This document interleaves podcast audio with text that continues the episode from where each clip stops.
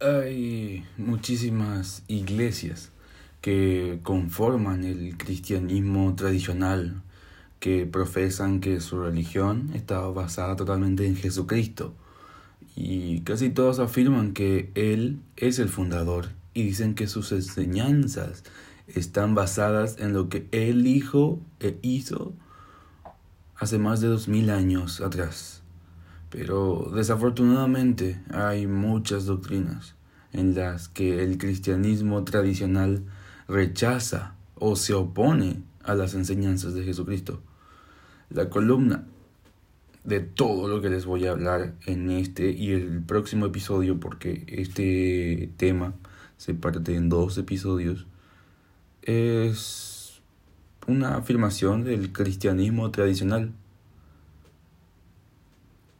y una explicación de, mi, de que el cristianismo de hoy no enseña el mismo mensaje que Jesucristo trajo cuando estuvo en la tierra hace casi dos mil años.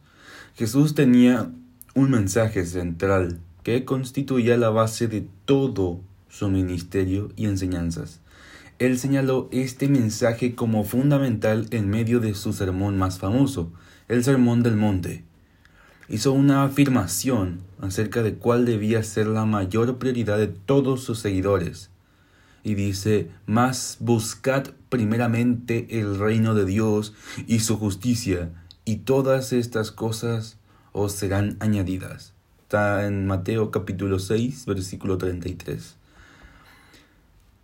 Las palabras de Jesucristo son totalmente claras el reino de Dios debe ser lo primero. El énfasis principal en la vida de sus seguidores, de hecho, era el meollo de su mensaje del Evangelio. Ahora, el Evangelio de Cristo no era acerca de sí mismo. El Evangelio es una palabra común en el mundo cristiano. Algunos piensan que tiene conexión con un género de música religiosa, pero tenemos que entender que describe un mensaje. Literalmente significa un mensaje de buenas noticias. La, mayor, la mayoría de las iglesias incluyen la palabra evangelio en la declaración de su misión.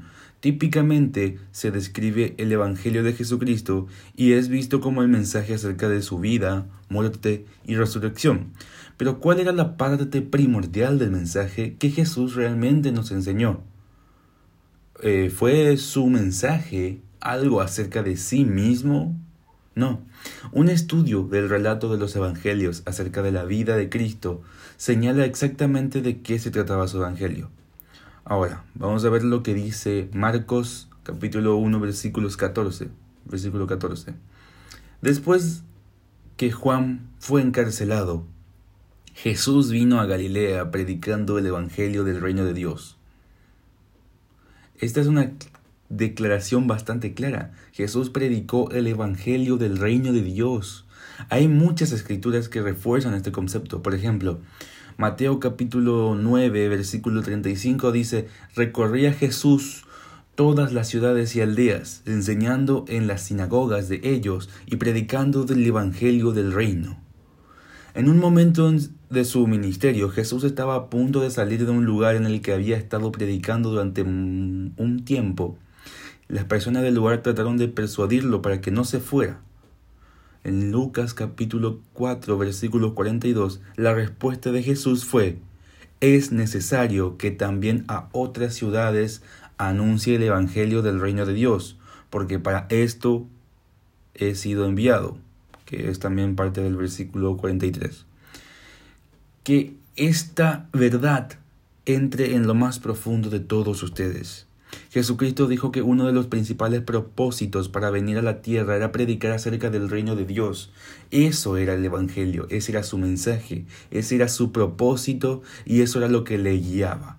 Cuando entendemos que el propósito del mensaje de Cristo giraba alrededor del reino de Dios, entendemos mejor por qué Él hizo esa declaración en Mateo capítulo 6 versículos 33. Mas buscad primeramente el reino de Dios él nos dice que debemos buscar primero el reino de Dios, porque el reino era su mensaje principal. Este mensaje es acerca del establecimiento literal del reino de Dios en la tierra, a la segunda venida de Jesucristo.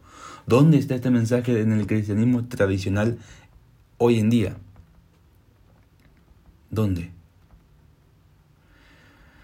Después de que Cristo resucitó y ascendió al cielo, Él fundó la iglesia. Bueno, el propósito de la iglesia, el grupo de los llamados apartados, era llevar a cabo la misma labor que Él realizó cuando estuvo en la tierra.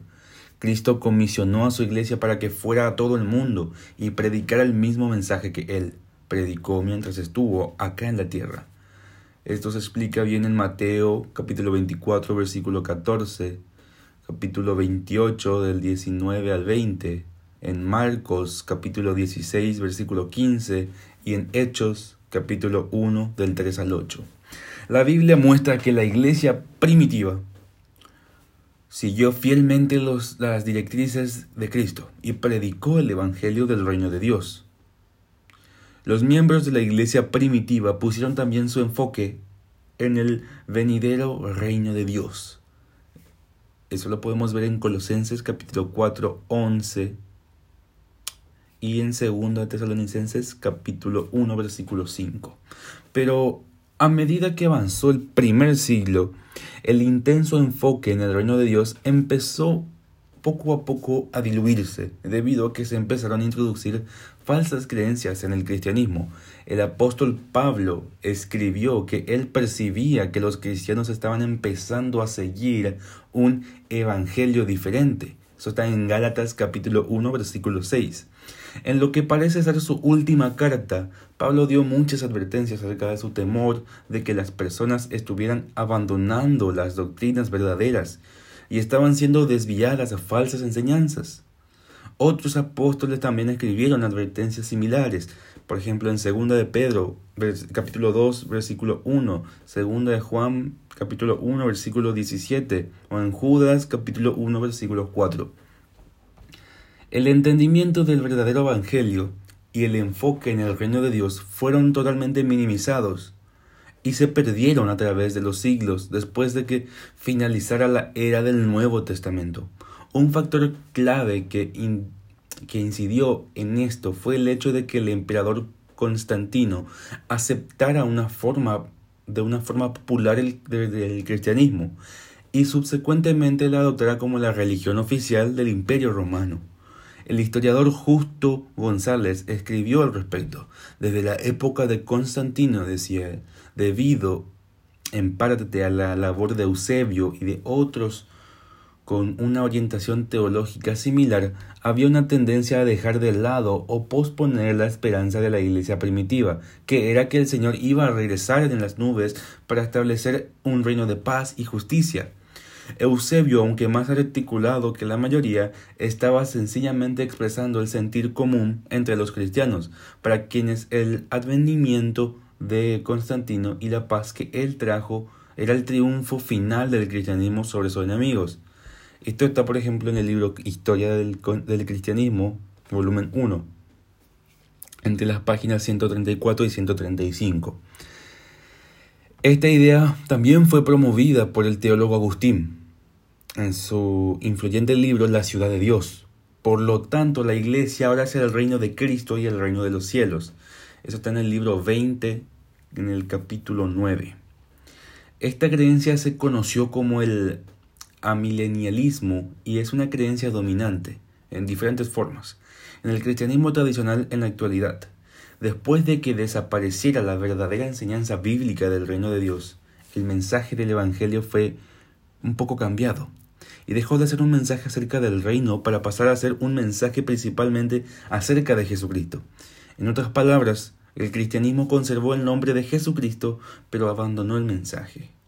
Jesús fue muy claro al decir que profesar su nombre y a la vez ignorar sus enseñanzas era una falsa adoración, en Lucas capítulo 6 versículo 46 ahora, predicando el verdadero evangelio hoy en día. El verdadero evangelio no es un tema sin importancia, como ya les dije.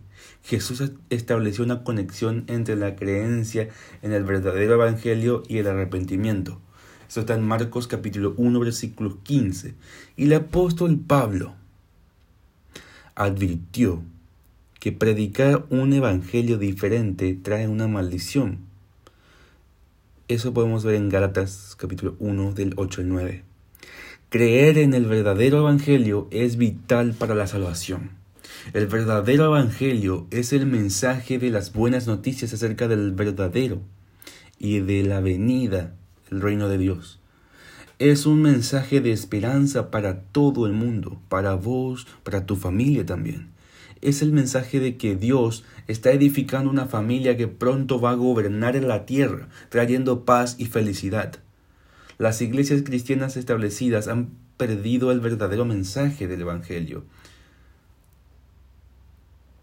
Muchas revistas existen hoy en día que continúan proclamando el verdadero Evangelio. Aunque ya van siendo una voz chica, cada vez es más grande este mundo religioso. Estamos dedicados a enseñar el mismo mensaje que Jesucristo enseñó.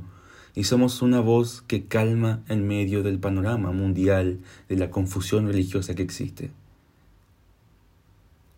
Todos necesitan aprender más acerca del verdadero Evangelio y del verdadero mensaje.